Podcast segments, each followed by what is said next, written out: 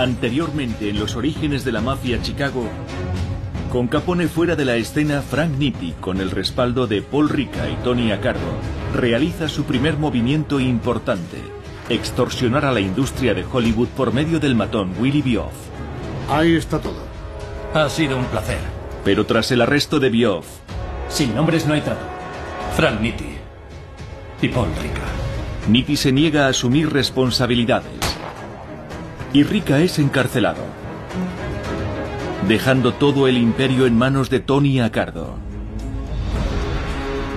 Para diversificar el negocio, Accardo ficha al prometedor gángster Sam Giancana.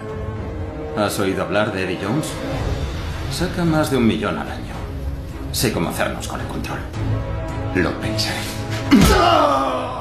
¿Qué coño estás haciendo? Lo que había que hacer. Nada se hace sin mi consentimiento. Pero consciente de que la lotería ilegal puede generar millones, Accardo le da a Giancana una segunda oportunidad. Te doy algo grande. No la cagues.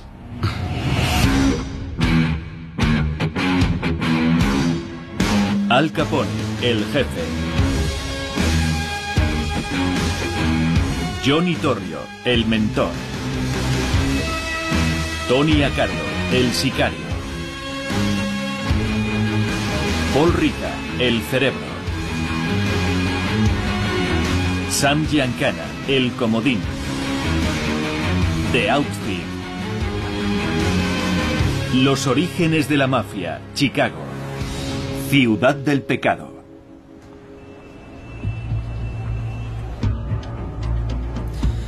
Hazte un favor. Empieza a contar. A mediados de los años 50, los gángsters de Chicago, Tony Accardo y Paul Rica, que acaba de salir de prisión, toman las riendas del imperio criminal levantado por su mentor, Al Capone. Accardo y Paul Rica eran muy, muy buenos amigos y estaban dispuestos a compartir el poder. Y a esos niveles de liderazgo es muy difícil encontrar gente dispuesta a hacerlo. Desde que Giancana se hace con el control de la lotería ilegal, los gángsteres están ganando millones. Pero al contrario que su antiguo jefe, Accardo y Rica saben que deben ser más discretos con sus ingresos. La mayor diferencia que había respecto a la época de Al Capone era la clandestinidad. Había que funcionar de forma totalmente clandestina. Con tantísimo dinero entrando en sus arcas, Accardo y Rica saben que necesitan un lugar donde esconderlo. Encuentran la solución en una ciudad en plena expansión, situada en medio del desierto estadounidense de Mojave, donde acaban de legalizar el juego. Las Vegas, Nevada. A mediados de los 50, Las Vegas está en plena expansión, pero aún no se han establecido las reglas. Es una ciudad fronteriza. Hay margen de maniobra y sus habitantes son plenamente conscientes de que necesitaban impulsar la industria. Necesitan negocios. Para Accardo y Rica, Las Vegas es el santo grial, un lugar donde pueden invertir sus beneficios ilícitos, convirtiéndolos en negocios legítimos. Pero no son los primeros en tener esa idea. La mafia neoyorquina ya se ha instalado allí, liderada por el cerebro criminal, Meyer Lansky. Mi abuelo, en los comienzos de Las Vegas, vio que todo lo que era ilegal en otros sitios era legal allí. No había nada que esconder. Era una gran oportunidad para ganar dinero. La mafia neoyorquina dirige El Flamingo, un hotel casino de lujo fundado por Baxi Siegel y que genera unos beneficios anuales equivalentes a 50 millones de dólares actuales. Pero la mafia de Chicago también quiere entrar en el negocio.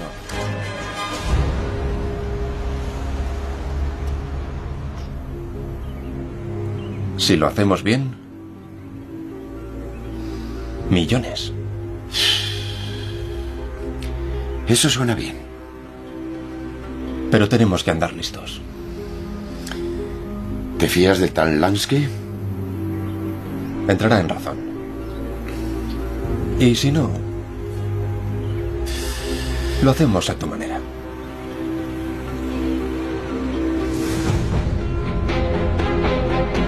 En muchos sentidos, el outfit de Chicago es tan poderoso como la mafia neoyorquina o incluso más.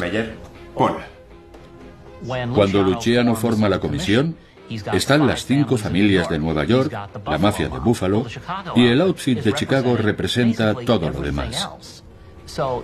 Gestiona tanto territorio y son tan activos que tienen mucho peso. Bueno, ¿qué queréis de nosotros? Sabemos que os va bien en Las Vegas. Solo queremos un trozo del pastel para Chicago. ¿Queréis pisarnos el negocio y además nos lo decís? ¿Por qué? ¿Por educación? No. Porque queremos asociarnos con vosotros. Tenemos suficientes socios. Ninguno con tanto dinero como nosotros. Mirad. Chicos, no ha sido fácil asentarse aquí.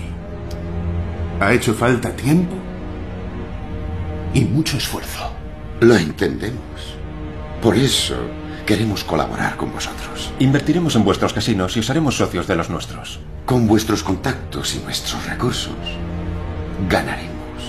Todos.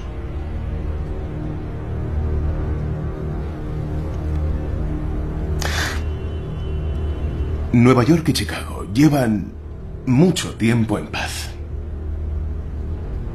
¿Para qué oponerme?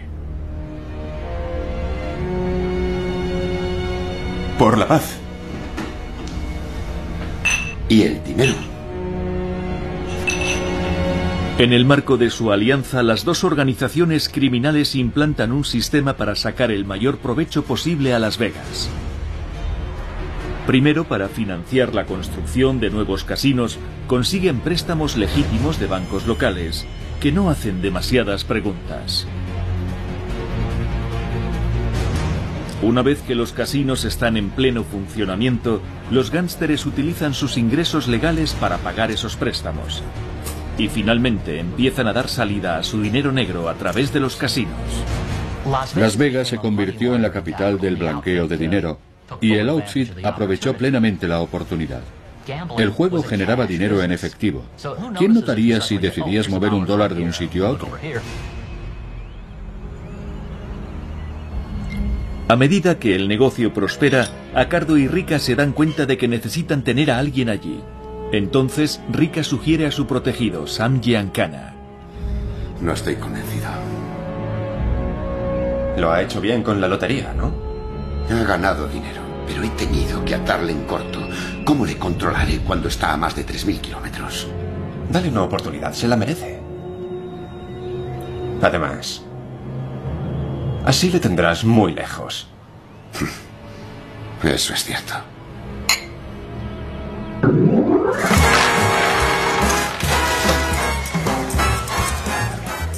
Pese a sus reservas personales, Acardo sabe que el éxito de Giancana con la lotería ilegal de Chicago le convierte en el mejor candidato para gestionar su operación en Las Vegas.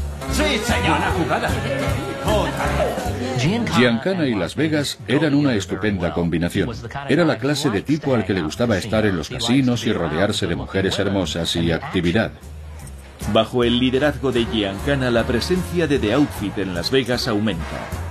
Muchos gánsteres de Chicago se mudan al oeste. The Outfit de Chicago tomó una posición dominante aquí en Las Vegas. Muchos de sus empleados se trasladaron aquí, jefes de mesa, crupieres, todo tipo de trabajadores sobre el terreno, por así decirlo.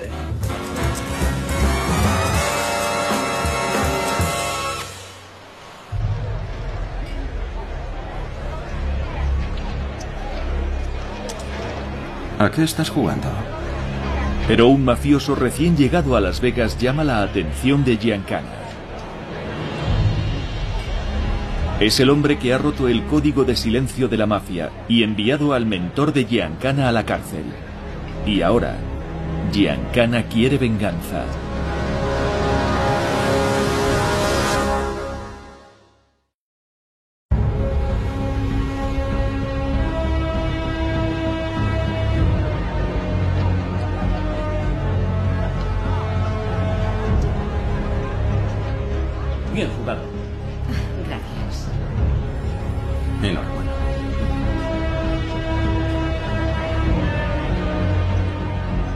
Mientras hace su ronda por Las Vegas, el gángster de Chicago, Sam Giancana, se topa con un antiguo miembro del outfit, Willie Bioff. El mismo que había delatado a Paul Rica y a Frank Nitti diez años antes y había desaparecido. Willie Bioff ha hecho algo que los miembros del outfit no hacen por norma, cantar, testificar. Y bajo un nombre falso se muda a Arizona.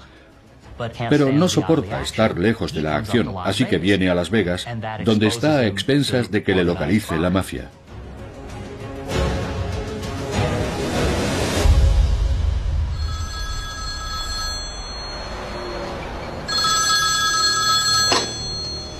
Diga. Sí, está aquí. Vale. Sí. ¿Bioff? Sí, con mis propios ojos. De entre todos los lugares del mundo viene a nuestros casinos como si tal cosa. Ocúpate de ese cabrón inmediatamente. ¿Me has entendido? Sí. Déjamela a mí.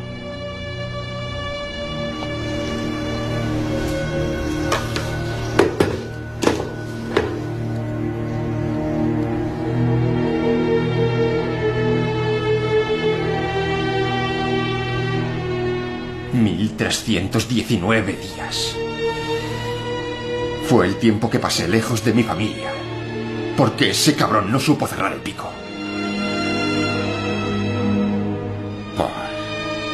Está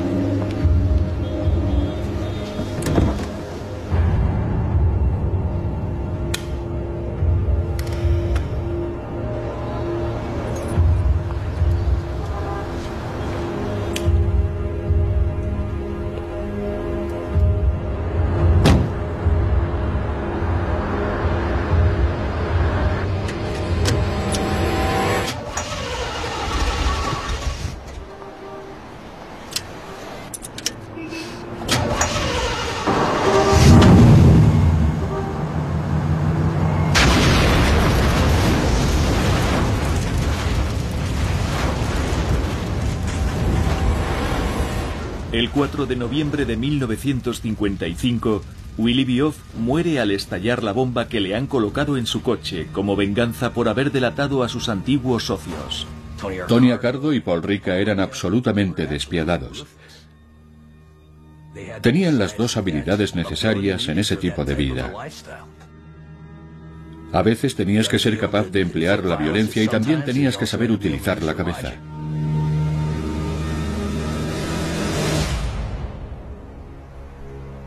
Así, cuando entren, se darán de bruces con una fila de máquinas tragaperras, aquí y aquí. Necesitamos a alguien que dirija esto.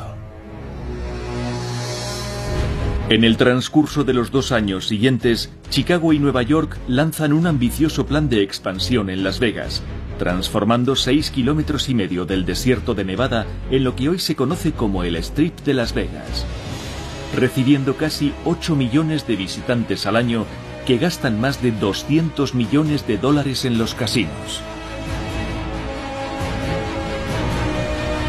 Una hoja de contabilidad preciosa. La enmarcaré para colgarla en la pared. Y es solo el principio. Por el futuro, caballeros. Para el futuro. Por el futuro. Pero para Acardo y Giancana, Las Vegas es algo más que un lugar dedicado al juego. El secreto del triunfo de Las Vegas fue la combinación de los casinos y las actuaciones de grandes estrellas como Frank Sinatra o Dean Martin. Pronto el encanto del strip de Las Vegas comienza a atraer a las grandes estrellas de Hollywood. Mientras, Sam Giancana disfruta de todo lo que la ciudad puede ofrecer. Sam Giancana era un tipo al que le encantaba codearse con celebridades de la talla de Frank Sinatra. Le gustaba codearse con los famosos y las autoridades. En todas partes sabían quién era Sam. Le admiraban y le trataban en consecuencia.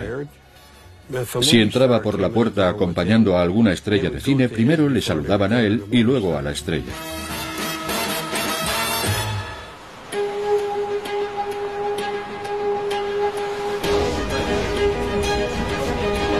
Aunque los beneficios son cuantiosos, The Outfit idea una forma de ganar aún más dinero. Se conoce como el skin, el pellizco.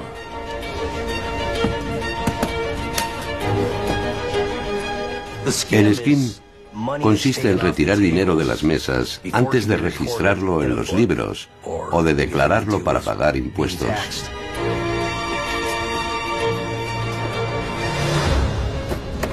En cada sitio el procedimiento era distinto. Se amañaban las tragaperras, se manipulaban las básculas. En cuanto llegaba a la sala del recuento, el dinero empezaba a desaparecer.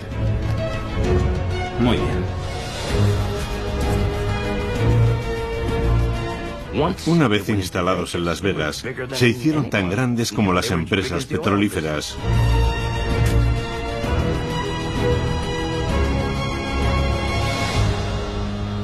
Nueva York, 2 de mayo de 1957.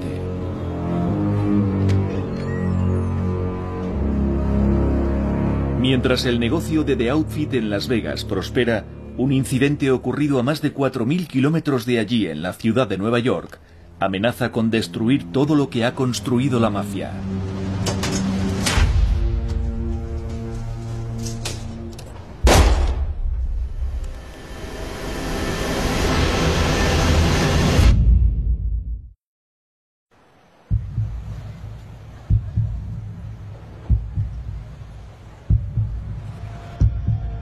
El 2 de mayo de 1957, el jefe mafioso neoyorquino Frank Costello es tiroteado, pero milagrosamente sobrevive.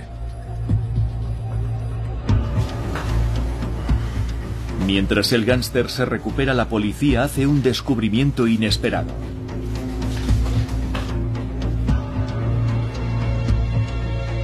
La policía encontró un trozo de papel del que parecía deducirse que el Tropicana de Las Vegas estaba dando dinero a la mafia. Se estaba desviando parte de los ingresos del Hotel Tropicana. La noticia del descubrimiento de la policía se extiende con rapidez, poniendo de manifiesto los vínculos de la mafia con Las Vegas. Aquello probaba que una figura del crimen organizado estaba involucrada en los casinos. Resultaba humillante para los bancos locales que estaban prestando dinero a aquella gente. Así que cuando apareció la nota, esos mismos bancos decidieron no conceder más préstamos para comprar, construir o ampliar casinos.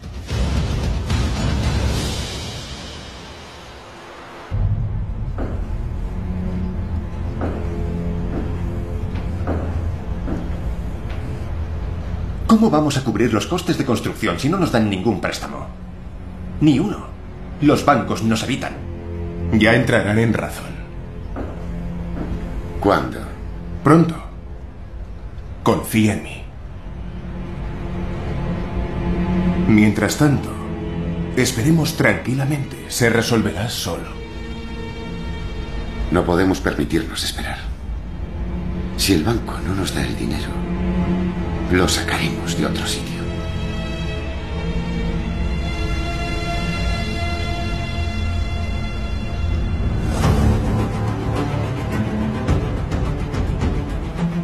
Para conseguir la financiación que necesitan, Tony Acardo recurre a alguien del entorno de la organización.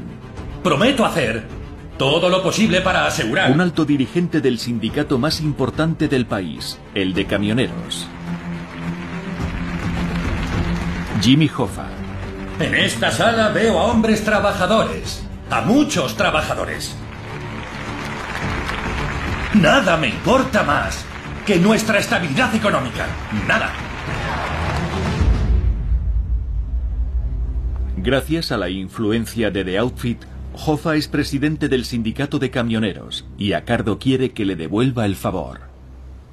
En el fondo de pensiones que tenéis. ¿Qué interés cobráis por los préstamos?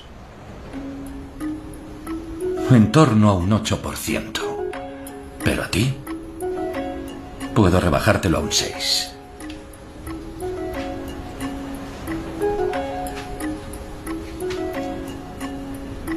Mejor un 3. ¿Un 3%? Jimmy Hoffa fue votado presidente gracias al apoyo del Outfit de Chicago. Así que cuando ya estaba en el cargo, le pidieron préstamos a cambio de aquel favor. ¿Un 3%? ¿Algún problema? No, ninguno. Lo que necesites.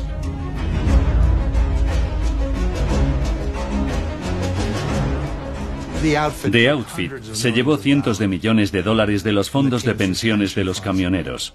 Se convirtieron en la hucha personal de Acardo. Y aquel dinero fue lo que se utilizó para financiar la expansión de Las Vegas.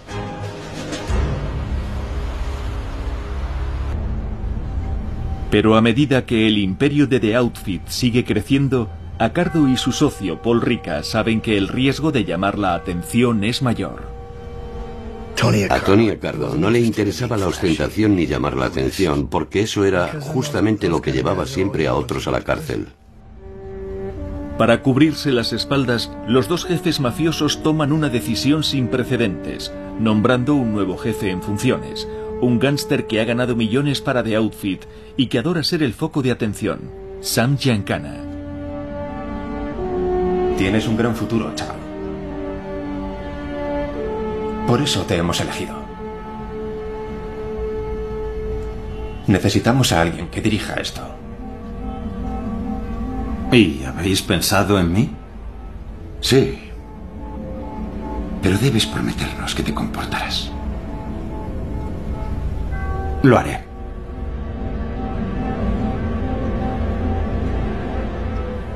La filosofía de Rica y Acardo era cero problemas, nada de masacres de San Valentín, nada de eso. Así que pusieron a un hombre como San Giancana al frente del negocio y se mantuvieron al margen. Le decían lo que tenía que hacer y se mantenían aún más en la sombra. Gracias. Si no estás a la altura, sé muy bien lo que pasará. De un plumazo, Acardo y Rica se distancian aún más del ojo público, pero siguen teniendo la última palabra en todas las decisiones importantes. Para Giancana, controlar el funcionamiento cotidiano de The Outfit es un sueño hecho realidad. Sam Giancana estaba, por supuesto, sediento de poder. Había tenido una infancia dura. Había robado y todo eso. Y al final se convirtió en gran jefe. Pero lo que aún no sabe es que muy pronto se convertirá en el objetivo de un ambicioso abogado que ve la oportunidad para labrarse una reputación persiguiendo el crimen organizado. Robert Francis Kennedy.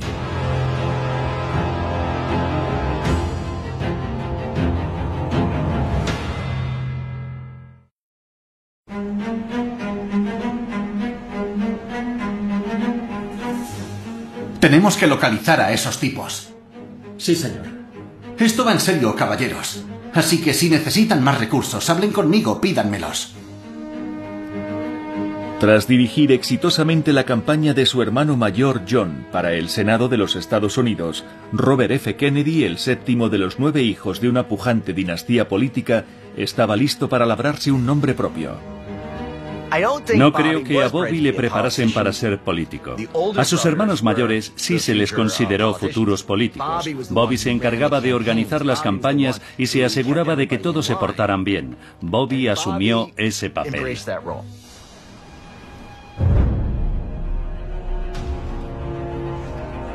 ¿Qué tasa de interés le aplicó al préstamo? No lo recuerdo. Para progresar en su carrera, Kennedy acepta un puesto como abogado investigador jefe en el Senado de Estados Unidos y encabeza una cruzada contra los sindicatos corruptos, apuntando a líderes como Jimmy Hoffa. Señor Hoffa, tiene usted en Detroit al menos 15 empleados con antecedentes. Uno de ellos ha sido detenido 38 veces y tiene vínculos probados con Tony Acardo y Paul Rica, dos mafiosos de Chicago. Durante la investigación, Kennedy desvela el vínculo entre Hoffa y el crimen organizado. Consciente de que la corrupción no solo afecta a los sindicatos, Kennedy decide usar el poder de su comisión para investigar a la mafia.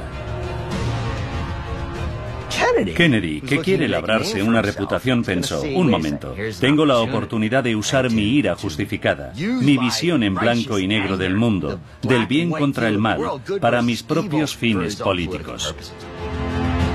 Uno de los primeros hombres a quienes Kennedy quiere subir al estrado es el jefe en funciones de The Outfit, Sam Giancana.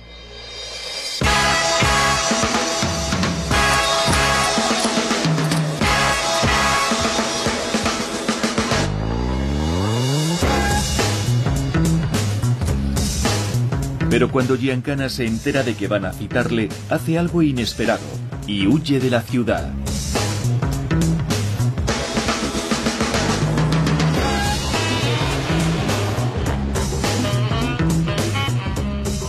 ¡Ah! A mí me parece. A Giancana le gustaba mucho el juego y evitar la citación para testificar ante el comité McClellan era un juego más para él.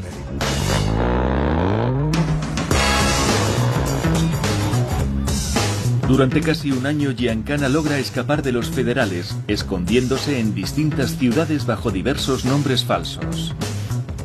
Le habían nombrado jefe de operaciones de The Outfit para cuidar de un negocio valorado en miles de millones de dólares, pero no lo estaba haciendo.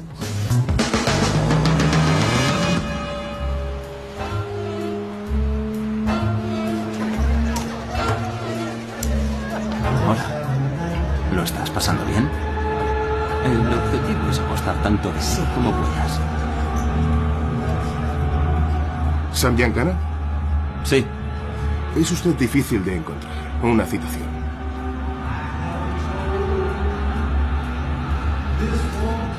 Ya era hora.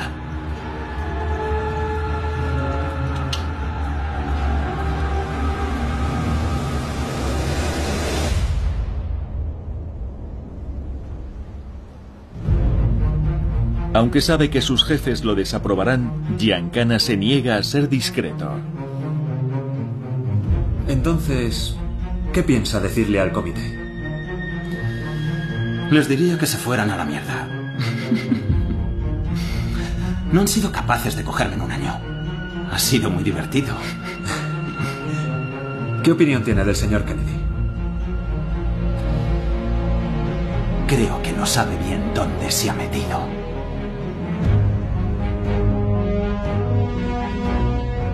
La regla número uno de cualquier gángster es no salir en la prensa. Y a él le gustaba mucho llamar la atención, cosa que el sindicato no quería. ¿Hay algo que debería preocuparle? Supongo que el tiempo lo dirá.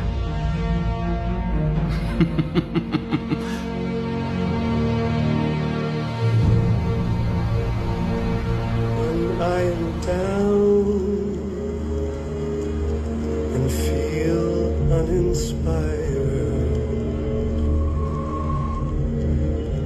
if I fall, I know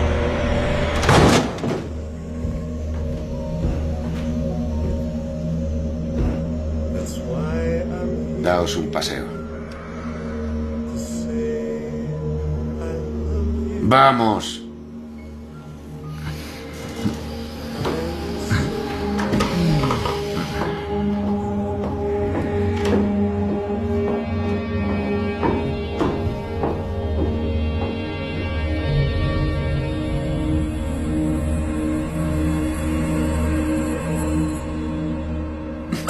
¡Joder!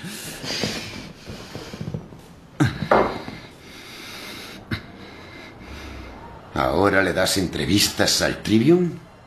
Tranquilo. No he dicho nada que no debiera. ¡Cállate! Sé lo que me hago He con... dicho que te calles.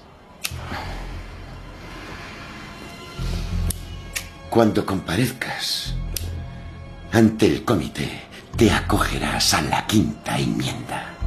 ¿Entendido? Sí. Entendido. Acardo nunca hablaba con la prensa. Estaba muy mal visto hablar con la prensa. ¿Para qué exponerse? ¿Para qué sacar a la luz lo que hacías? Y creo que habían aprendido la lección con Capone, porque a Capone le encantaba hablar con la prensa. Aséate un poco. Estás hecho un asco.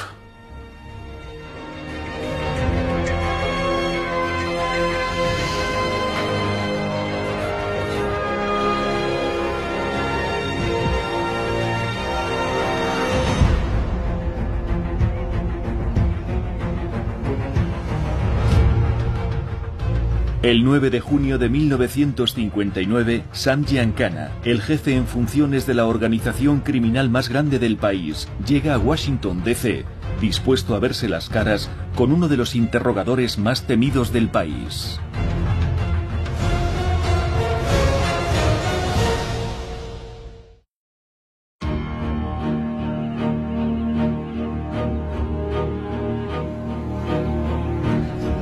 Tras pasarse un año evitando a los federales, Sam Giancana va a testificar ante un comité del Congreso y a verse cara a cara con el hombre decidido a acabar con el crimen organizado, Robert Francis Kennedy.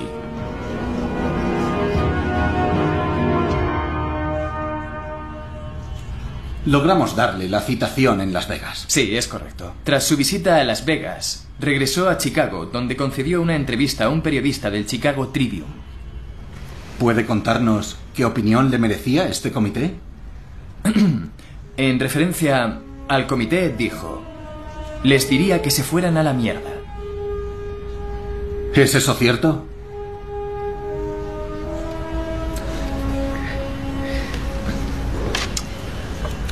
Me niego a contestar porque creo que mi respuesta podría incriminarme. También declaró, no me han cogido en un año, me gusta esconderme. ¿Es eso cierto, señor Giancana? Me niego a contestar porque creo que mi respuesta podría incriminarme. Cuando le preguntaron por qué no había servido en el ejército durante la Segunda Guerra Mundial, dijo textualmente, Cuando el ejército me llamó y me preguntó a qué me dedicaba, les dije, me gano la vida robando, me tomaron por loco, pero no lo estaba, decía la verdad. Las autoridades de Chicago creen que el señor Giancana es el número dos de la mafia de la ciudad. Él y el señor Tony Accardo son el número uno y el número dos. ¿Es eso cierto, señor Giancana? ¿Puedo contestar a esta pregunta, abogado? No. Señor Giancana. Me niego a contestar porque creo que mi respuesta podría incriminarme.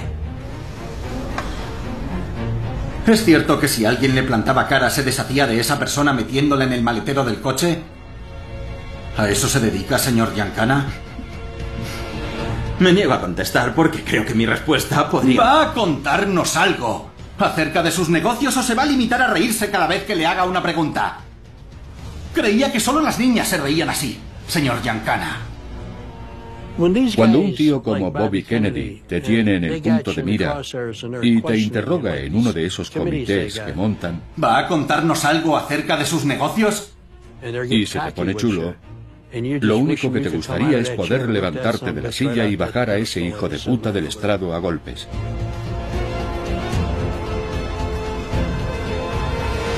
Me niego a contestar porque creo que mi respuesta podría incriminarme. ¿Algo más que añadir? Puede marcharse, aunque quizá volvamos a citarle. Todas las batallas que libraba Bobby Kennedy acababan siendo personales. Todo era una guerra para Bobby Kennedy. Pero Sam Giancana probablemente pensaba que Bobby Kennedy era solo un crío rico y estirado, cuyo padre había amasado una fortuna ilegalmente.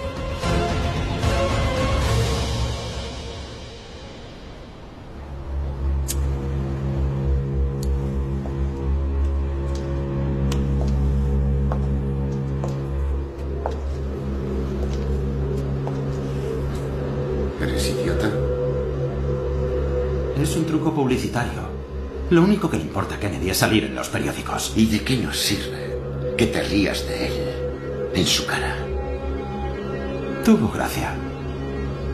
Usa la cabeza. Te la estás jugando. Estás sacando las cosas de quicio. Largo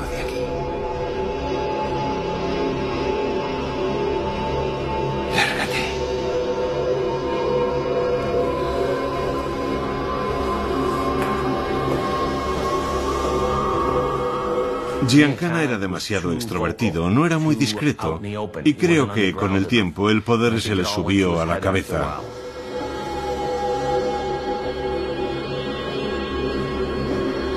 Para Tony Accardo, Sam Giancana se ha convertido en una carga que está poniendo en peligro la propia existencia de toda la mafia de Chicago.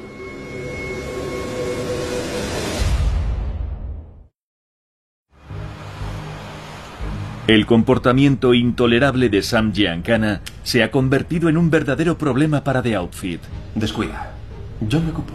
Paul Rica, el otro jefe de la mafia, sabe que debe parar los pies a su protegido. Escucha. Esta historia entre Acardo y tú. No le caigo bien. Pero- Estoy viviendo la vida con la que soñábamos. Escucha, y eso no le gusta. ¿No se da cuenta del dinero que os hago ganar? ¿Qué tengo que hacer Escucha. para que me respete? Dirijo Mira, los no- casinos, dirijo la Escucha. lotería. Las cosas nos van muy bien. Así es. Pero solo conseguiré que todo siga igual si tú te comportas. Déjame que me ocupe yo de Acardo, ¿vale? Tú haz lo que mejor se te da. Ganar dinero. No quiero más problemas, ¿vale? De acuerdo.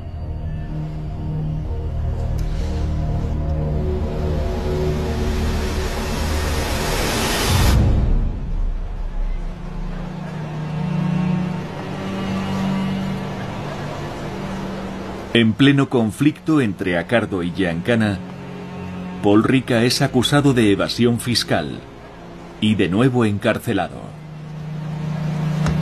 Supone otro duro golpe para The Outfit, pero el gobierno no ha hecho más que empezar.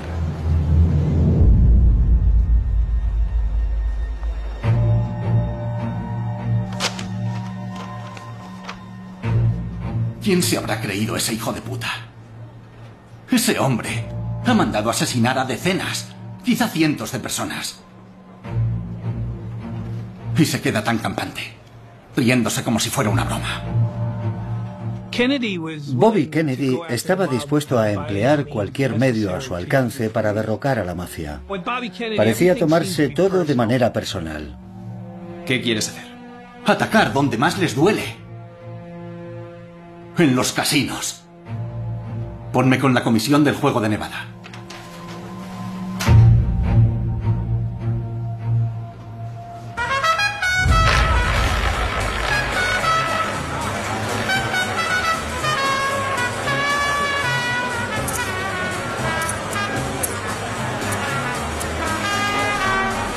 Muy bien.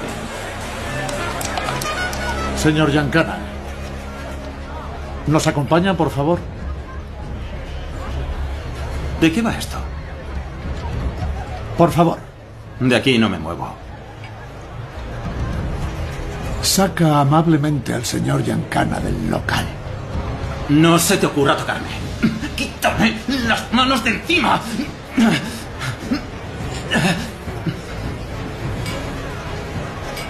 Después de que Sam Giancana se tomara las audiencias de Robert F. Kennedy a risa, la Junta de Control del Juego de Nevada incluye su nombre en una lista de delincuentes que tienen prohibida la entrada a los casinos.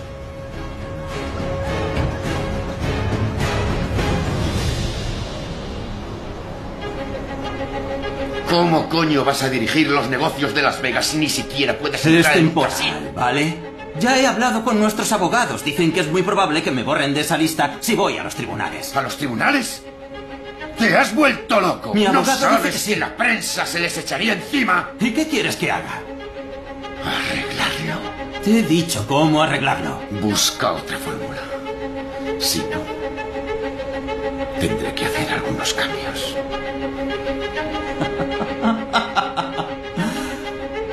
Vale. Que tengas suerte. Una cosa es ser un gángster famoso y codearte con Frank Sinatra, y otra, que te vean como a un delincuente.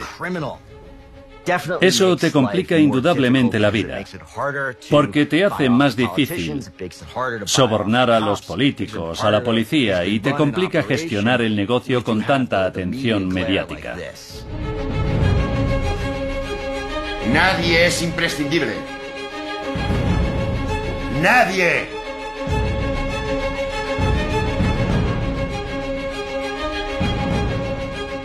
Con la relación entre Acardo y Giancana cada vez más deteriorada y Paul Rica en la cárcel, The Outfit de Chicago está a punto de derrumbarse.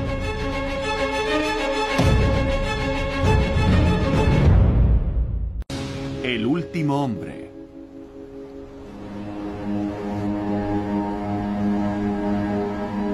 Tony Accardo, el jefe de la mafia de Chicago, dirige la organización criminal más poderosa del país, The Outfit. Pero ahora se enfrenta al mayor desafío de su carrera. El número 2 y jefe en funciones, Sam Giancana, se ha convertido en objetivo del gobierno federal y está atrayendo demasiada atención sobre la organización.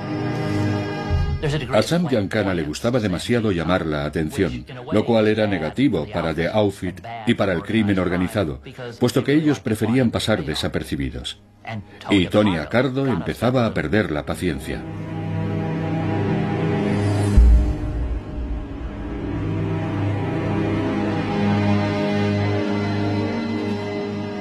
Pero justo cuando la tensión entre los dos jefes mafiosos alcanza niveles insoportables, una llamada de teléfono lo cambia todo.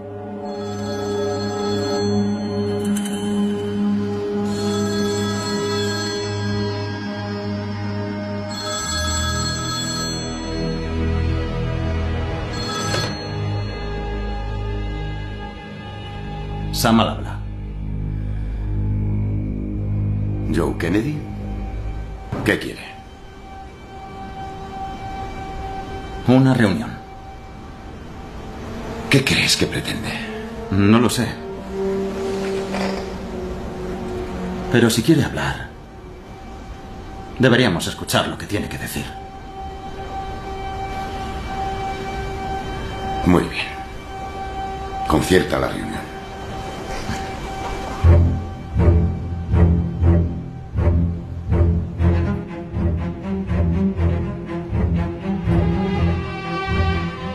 Joseph P. Kennedy es un empresario hecho a sí mismo con un patrimonio valorado en unos 300 millones de dólares, lo que le sitúa entre las 20 personas más ricas de los Estados Unidos.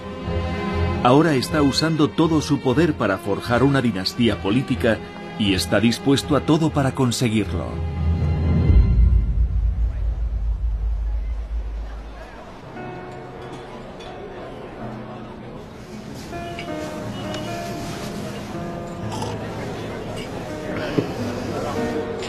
Bien. ¿Qué podemos hacer por usted? Bueno, esto se sale un poco de lo corriente. En las próximas elecciones, mi hijo se presenta como candidato. Estoy seguro de que lo han visto. Salen todas las portadas de las revistas. John. John ha nacido para ser presidente. ¿Qué necesita exactamente? Me vendría bien una pequeña ayuda de su organización. De acuerdo. Somos todo oídos. Tengo entendido que tienen bastante mano con los sindicatos de Illinois. Esos votos electorales podrían ser determinantes para él. Ese pequeño empujón podría marcar la diferencia. ¿Y por qué íbamos a hacerlo? no se ofenda, pero su otro hijo es un capullo. Eh, No, no, tranquilo. Soy consciente de los problemas que les ha causado Robert. Quizá yo pueda hacer algo al respecto. Consigan que los sindicatos de Illinois apoyen a John. Y yo me aseguraré de que Robert no les cause ningún tipo de problema.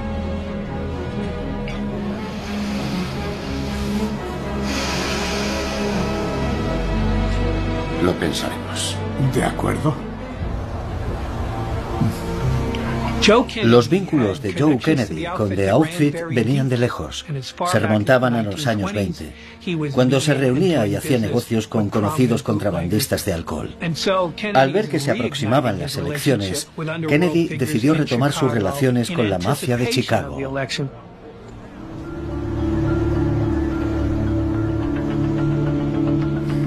Con el presidente de nuestro lado resolveríamos muchos de nuestros problemas. Sí. Y nos libraríamos de Robert Kennedy. ¿Por qué no? El último encargo de Sam Giancana puede reconducir sus maltrechas relaciones con Acardo.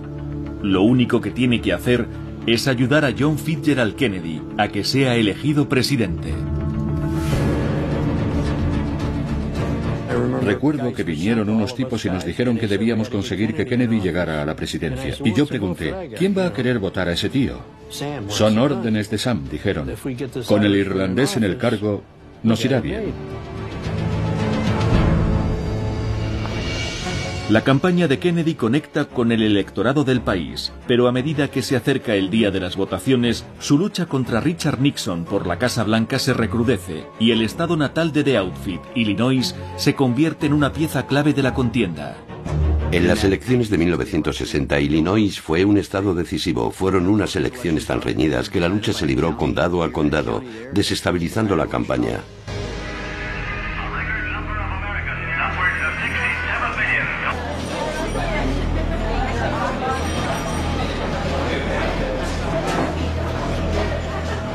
¿Todo en orden? Bien. Tres veces más al mismo tío y luego cambia. ¿Cómo van los resultados? Aún siguen llegando votos, ¿vale? Tendremos el voto de los sindicatos, te lo prometo. Subirá el porcentaje, ya lo verás.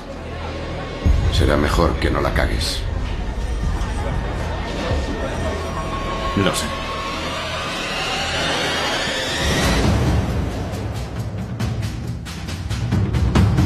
La votación es tan reñida que el nombre del ganador no se conoce hasta el día siguiente.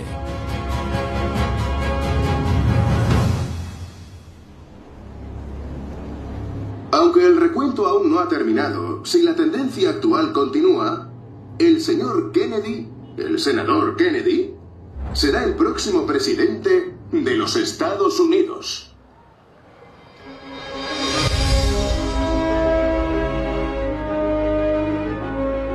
Ya tenemos presidente.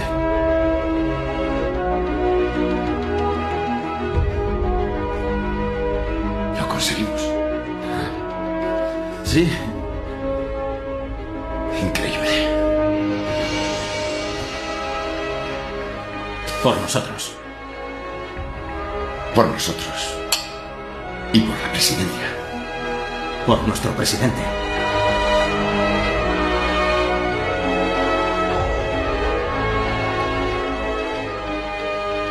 Buen trabajo. ¿Me acabas de felicitar? Cállate. En las cifras de aquellas elecciones se puede inferir que los votos que consiguió The Outfit en Chicago fueron decisivos para que John Kennedy llegara a la presidencia. Para Giancana la elección de JFK constituye un gran triunfo que demuestra que pese a su mala reputación, aún tiene mucho que ofrecer a la organización y no tarda mucho en festejarlo. ¡Bebed todos! ¡Vamos! Muy bueno. Sam Giancana era un gángster muy peculiar. Alardeaba de haber amañado las elecciones a favor de Kennedy. Por nosotros y sobre todo por las damas. Por ellas.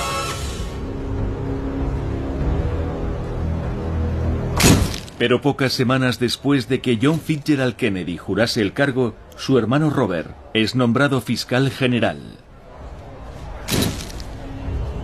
El rostro del crimen organizado ha cambiado.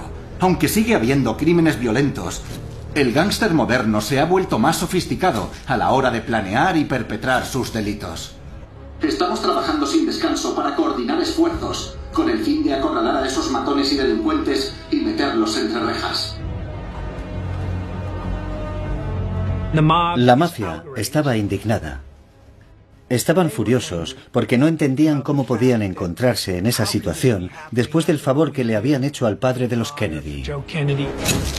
Tras varios meses tratando infructuosamente de atrapar a Giancana, Robert Francis Kennedy tiene ahora todo el poder que necesita para lanzar una investigación a gran escala contra el mafioso.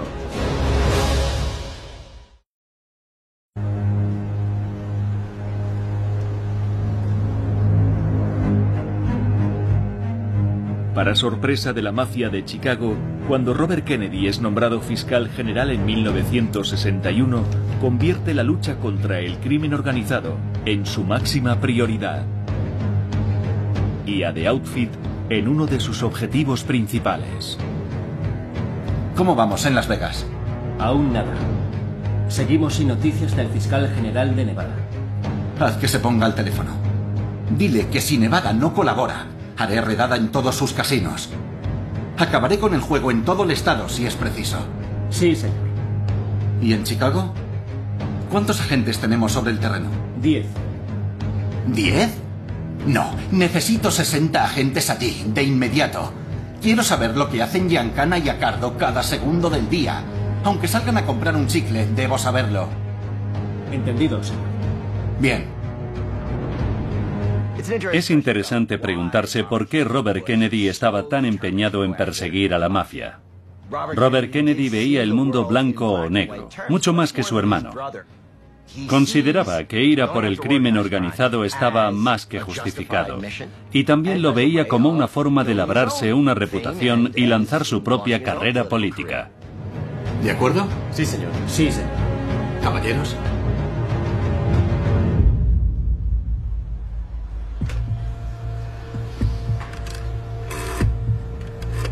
A medida que avanza la investigación, Kennedy no escatima esfuerzos para atrapar al jefe mafioso Sam Giancana.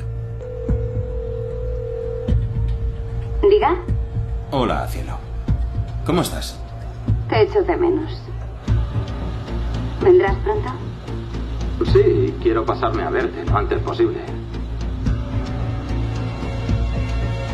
¿Qué tal el sábado? ¿A la hora de cenar? Sí, en tu restaurante favorito.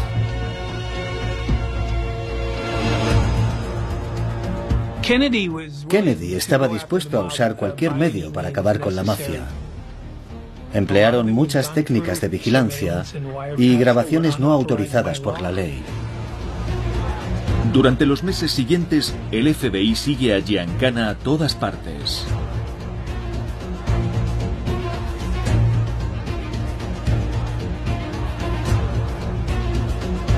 Los federales seguían a Giancana las 24 horas del día.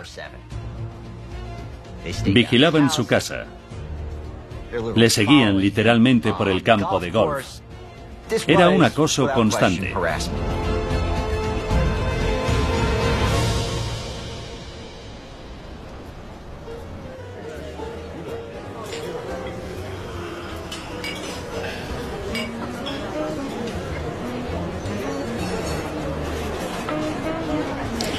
¿No tienes apetito?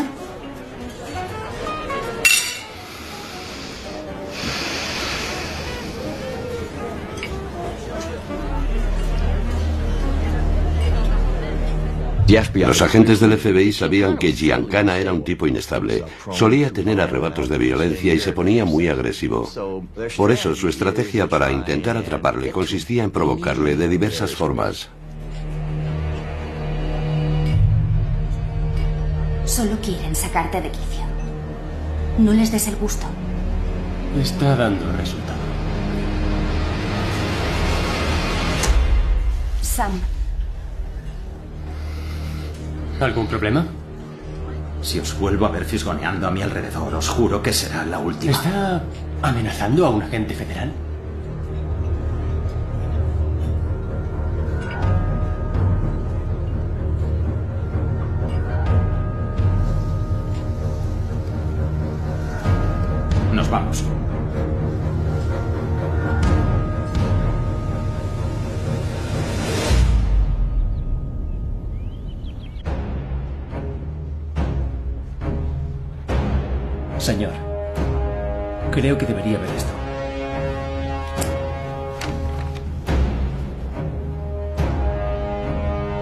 ¿Es una broma? No, señor. Harto de que el FBI controlara todos sus movimientos, Sam Giancana decide contraatacar y demanda al gobierno federal por acoso.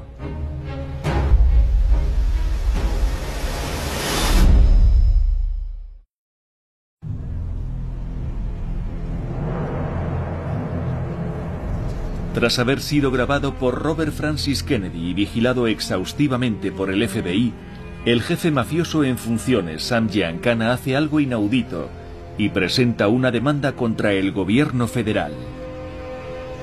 Señor Yancana, este tribunal dictamina a su favor.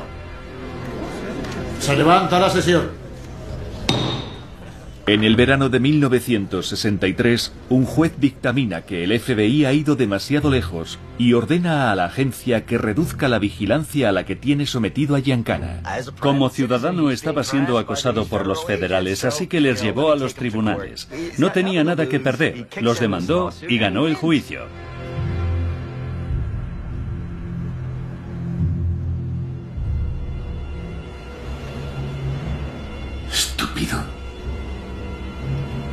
Pero la victoria de Giancana resulta efímera.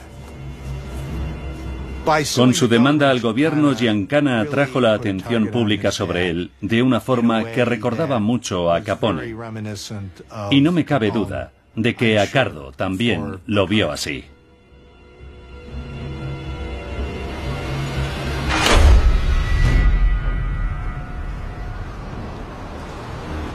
Harto de las salidas de tono de Giancana, Tony Acardo convoca una reunión con su jefe adjunto, Paul Rica, que acaba de salir de la cárcel tras cumplir 27 meses de condena.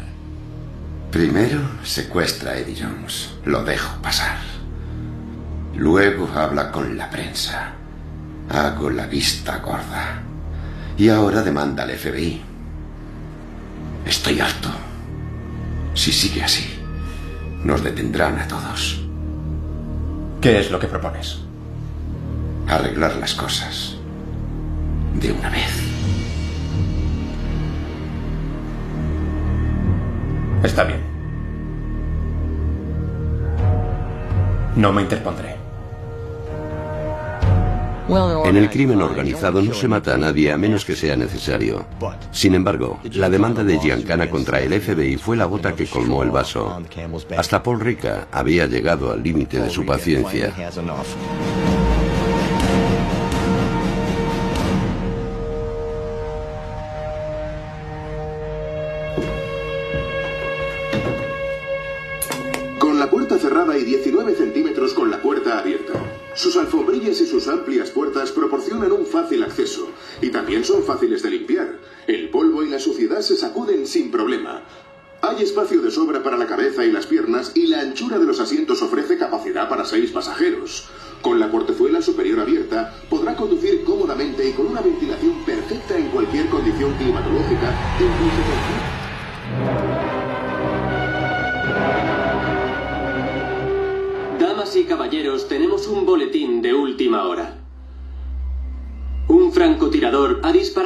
El presidente Kennedy y el gobernador de Texas, John Connolly, hoy durante su visita a Dallas, Texas. Hasta el momento no sabemos de manera oficial si el presidente se encuentra con vida o ha fallecido. Antes de que Rica y Acardo puedan poner en marcha su plan, sucede algo que cambiará el curso de la historia.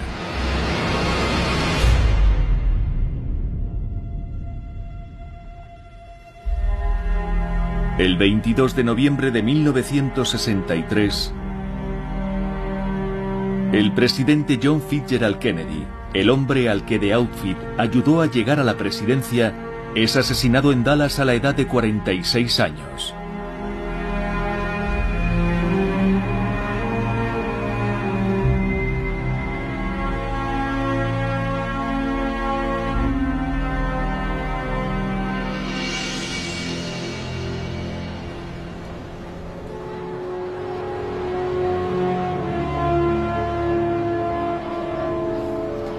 Tras el asesinato de su hermano, Robert Francis Kennedy renuncia a su cargo de fiscal general.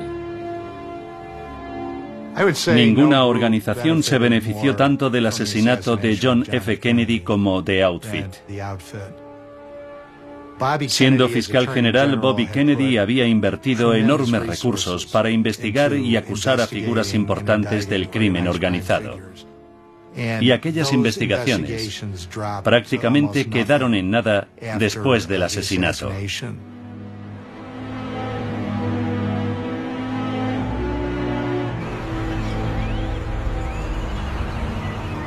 Ha sido descrito como el gobierno del juego organizado en el gráfico de... Pero pronto The Outfit se enfrenta a una nueva amenaza cuando el gobierno inicia una investigación sobre el asesinato de Kennedy, a raíz de ciertos rumores que sugieren la posible implicación de la mafia. Mucha gente piensa que el crimen organizado estuvo implicado en el asesinato. ¿Era Lee Harvey Oswald un asesino a sueldo de la mafia? ¿Y cómo es posible que Jack Ruby acabara asesinando a Lee Harvey Oswald de un tiro en directo por televisión? ¿Cómo pudo suceder algo así? Nadie lo sabe y no llegaremos a saberlo nunca.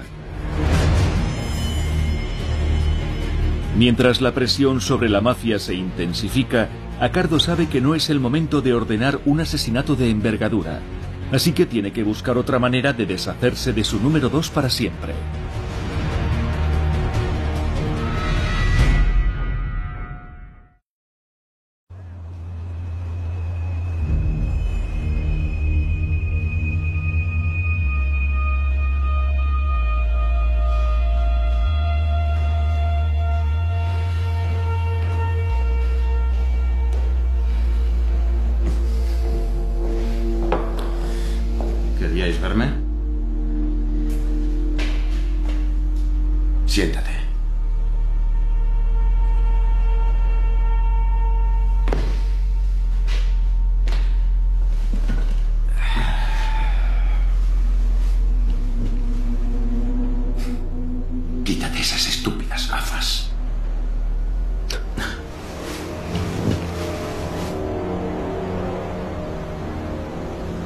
Quítatelas.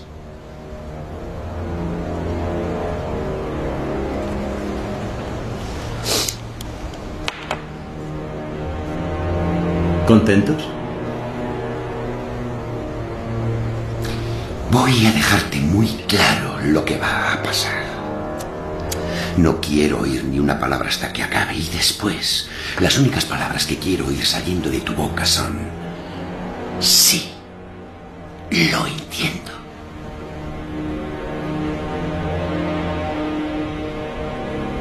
¿Qué coño es esto? ¿Qué te acabo de decir?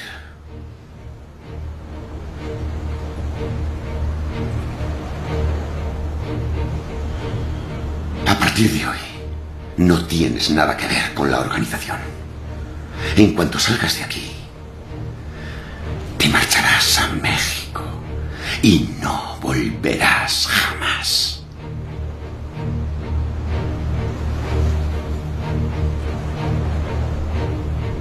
¿Vas a permitírselo? Lo hemos decidido los dos. Eh. Eh. Agradece que te dejemos salir con vida. Es el mejor trato de mí. En aquel momento, Acardo tenía un poder tan absoluto que no necesitaba matar a Giancana. Le bastaba con apartarle a un lugar tan lejano como México.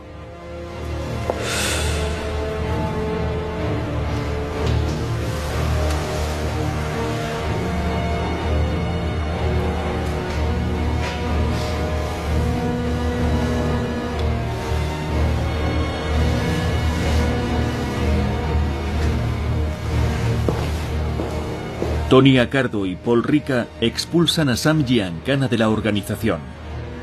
Pero incluso con la marcha de Giancana, Acardo sabe que no se quitarán a los federales de encima.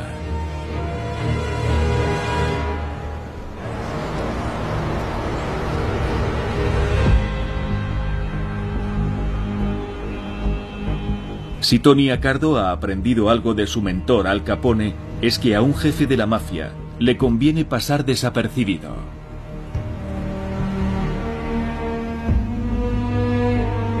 Y ahora, Accardo está decidido a no dejar ningún cabo suelto antes de que el gobierno pueda incriminarle. Tony Accardo era muy bueno en su trabajo.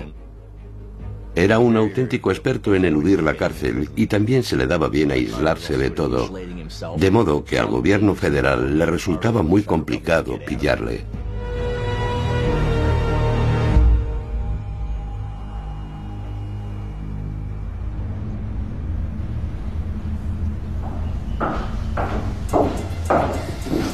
Caballeros, un placer. ¿Qué tal? Lo mismo. Bien. Siéntense. El 27 de marzo de 1967, Accardo vende uno de sus mejores hoteles en Las Vegas, el Desert Inn, al excéntrico millonario Howard Hughes. Con la adquisición del Desert Inn, Howard Hughes le hizo el juego al crimen organizado. Los mafiosos no tenían ninguna responsabilidad organizativa. Ahora era problema de Hughes y supuso una enorme inyección de efectivo para la organización, puesto que Hughes nadaba en dinero. El trato de Accardo con Hughes marca el inicio de una nueva era en Las Vegas. Hughes adquirió en efectivo el Hotel Sands a The Outfit y a otros inversores y también acabó comprando el Hotel Frontier que siempre había estado relacionado con The Outfit de Chicago. Más tarde, en 1969, la Comisión del Juego de Nevada legaliza la compra de casinos por parte de empresas públicas.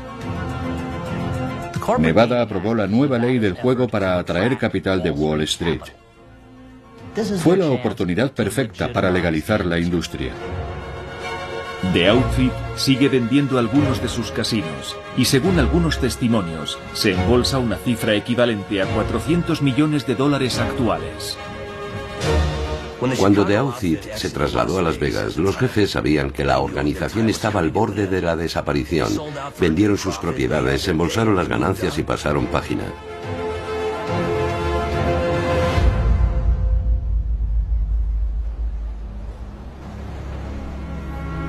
Pero poco después de que The Outfit venda sus casinos de Las Vegas, Tony Accardo recibe una noticia devastadora.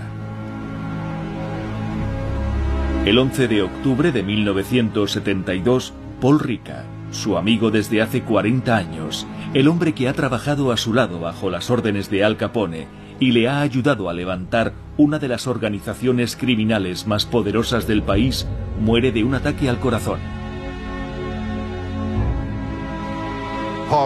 El legado de Paul Rica fue sentar las bases para el reinado de Tony Accardo. Fue él quien emuló el funcionamiento de las empresas estadounidenses. Rica puso la primera piedra y Accardo continuó su labor, fijándose principalmente en las grandes empresas y en su forma de estructurarse para organizar la mafia de Chicago.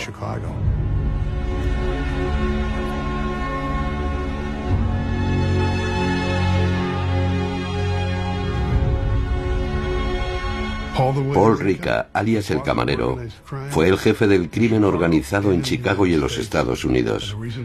Pero nadie le conoce porque era un genio del crimen. Y los genios del crimen prefieren pasar desapercibidos.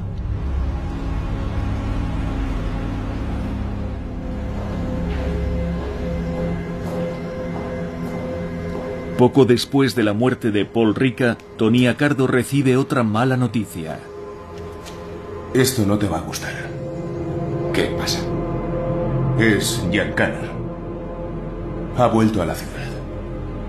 Dicen que está hablando con los federales. Gracias por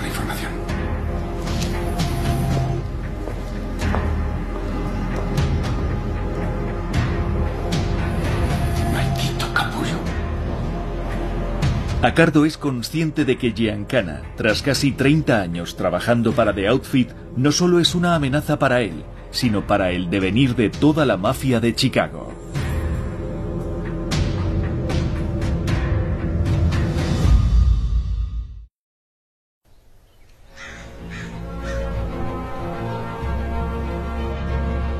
Tras siete años de exilio forzado en México, Sam Giancana, la amenaza número uno para Tony Accardo, el jefe de The Outfit, ha vuelto a la ciudad.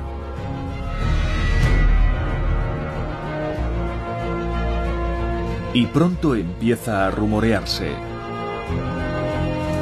que está hablando con los federales.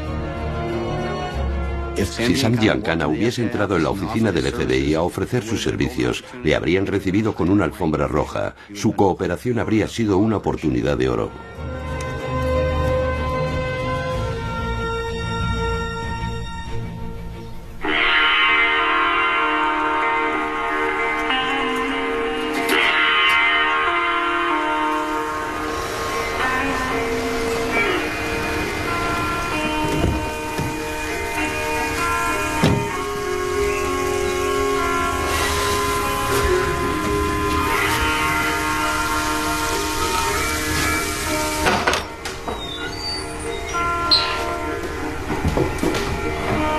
Sam. Pasa. Estoy haciendo salchichas. ¿Quieres probarlas? Sí.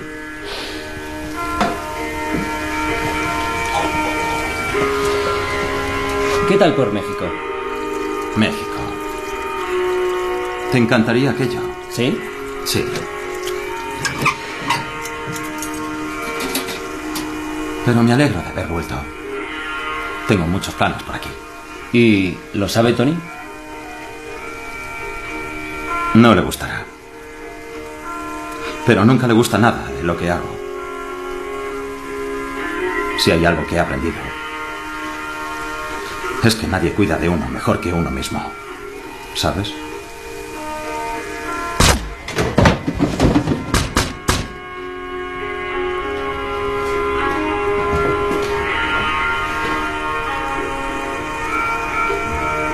El 19 de junio de 1975, Sam Giancana es asesinado a tiros en el sótano de su casa en Oak Park, Illinois, por un desconocido.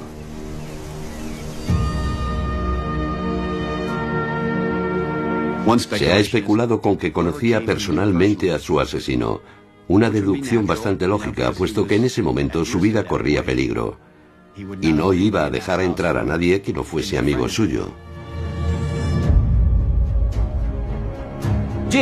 Los puntos fuertes de Giancana como gángster eran su capacidad para ganar dinero y su facilidad para usar la violencia. Y su punto débil era la notoriedad que había alcanzado. Se convirtió en alguien demasiado difícil de manejar. Tuvieron que eliminarle porque sabía demasiado. A día de hoy la muerte de Giancana sigue rodeada de misterio.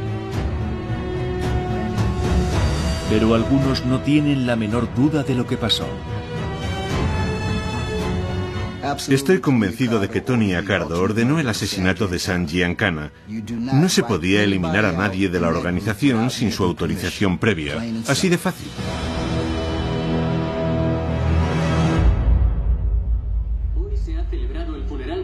Sam Giancana con la asistencia de John Drummond. Pese al estatus de Sam Giancana en The Outfit, Se han acercado a presentar sus respetos. Sin embargo, ha sido llamativa la ausencia de The Outfit en los funerales. Tony Accardo ordenó que ningún miembro de la mafia asistiera a su funeral.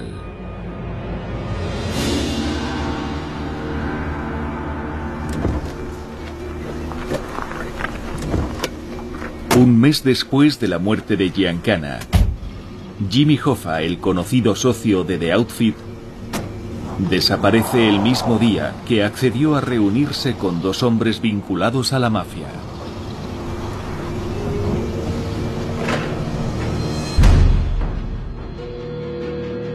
Cuando asesinaron a Jimmy Hoffa, mi madre me dijo que lo habían arrojado al río Detroit y que nadie podía sobrevivir a algo así.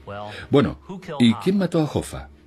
Es evidente que el asesinato estuvo vinculado al crimen organizado y quien lo hiciera tuvo que contar con la aprobación de The Outfit de Chicago.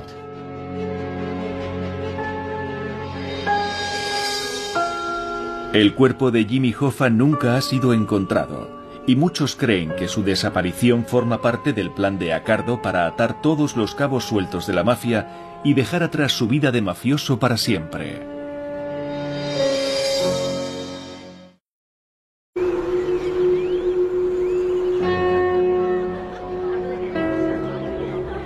Tras el enorme éxito obtenido por Al Capone y su espectacular caída posterior, solo queda uno de los miembros de The Outfit de entonces, su antiguo guardaespaldas, Tony Accardo. Yo diría que el legado de Tony Accardo como gángster fue uno de los menos conocidos. Casi podríamos calificarlo de modesto, de no ser porque Accardo sabía lo que hacía. Para mantener un perfil bajo, Accardo mantuvo un empleo como vendedor de cerveza para la compañía cervecera Foxhead, pagando incluso sus impuestos. Pero con el transcurso de los años, también acabó por diversificar sus negocios, convirtiéndose en dueño de varias compañías de transporte, restaurantes, empresas de carbón y madereras, que le procuraron una verdadera fortuna.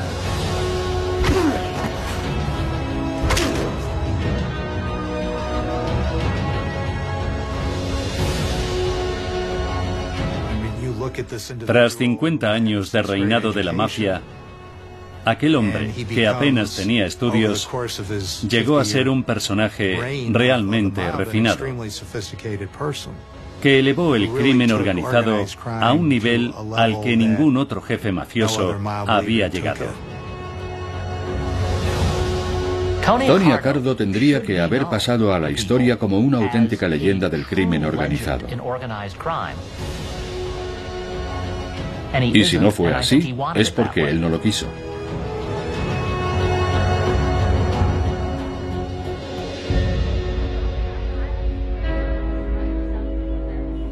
En 1992, tras casi 70 años de carrera en el crimen organizado, el jefe de la mafia muere en paz rodeado de su familia.